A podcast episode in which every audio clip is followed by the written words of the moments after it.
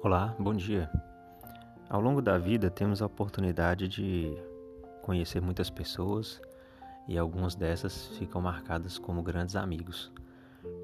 E nessas grandes amizades se encontra os momentos de maior confiança, de maior alegria e algumas vezes de compartilhar até as tristezas também. Muitos amigos são mais próximos e mais fiéis do que muitos do que familiares às vezes.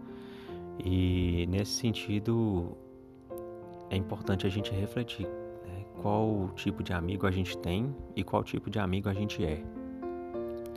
Hoje vou compartilhar uma escritura que está em Lucas, no capítulo 5, os versículos 18 a 20 e também o 24.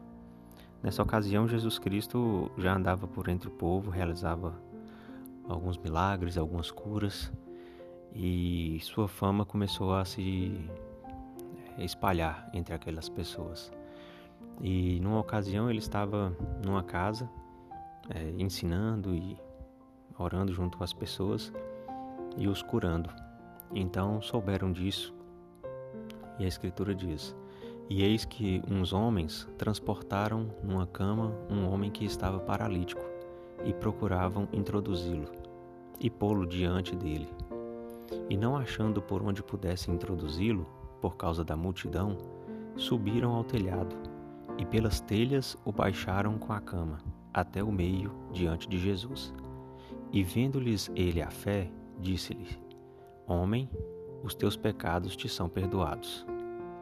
Então, nessa ocasião aqui, os escribas e fariseus que também estavam ali, né, investigando, invejando Jesus Cristo, questionaram o fato dele ter dito que perdoava os pecados daquele homem.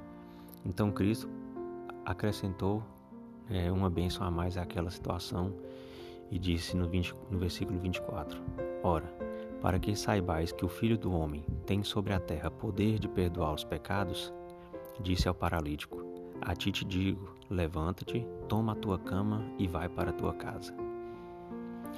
Então, essa história pode ficar marcada pelos grandes milagres né, do, do perdão dos pecados e pela cura da paralisia daquele homem, mas podemos refletir sobre aqueles homens, aqueles amigos que o levaram até lá. Imagina a dificuldade que deve ter sido transportar a cama, mesmo que seja uma cama mais simples que pudesse ser, mais, é, mais leve que pudesse ser, mas ainda assim era uma cama com um homem paralítico em cima. E eles saíram, sei lá de onde, andaram com esse homem até essa casa onde Jesus Cristo estava e tentaram de toda maneira entrar, mas era a multidão que estava fechando as portas, os acessos, enfim, e eles subiram o telhado, retiraram as telhas e baixaram a cama até o meio.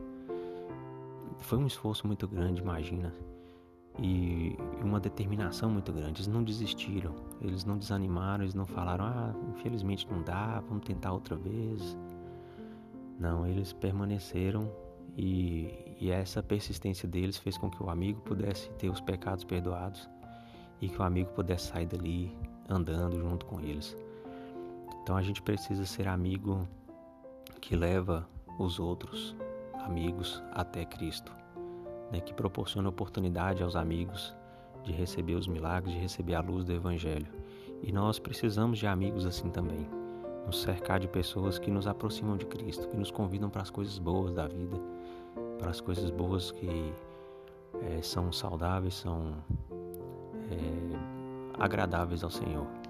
Então, que possamos ser bons amigos, possamos ter bons amigos, orar para que o Senhor nos abençoe com pessoas boas assim ao nosso redor. Essa é minha oração em nome de Jesus Cristo. Amém.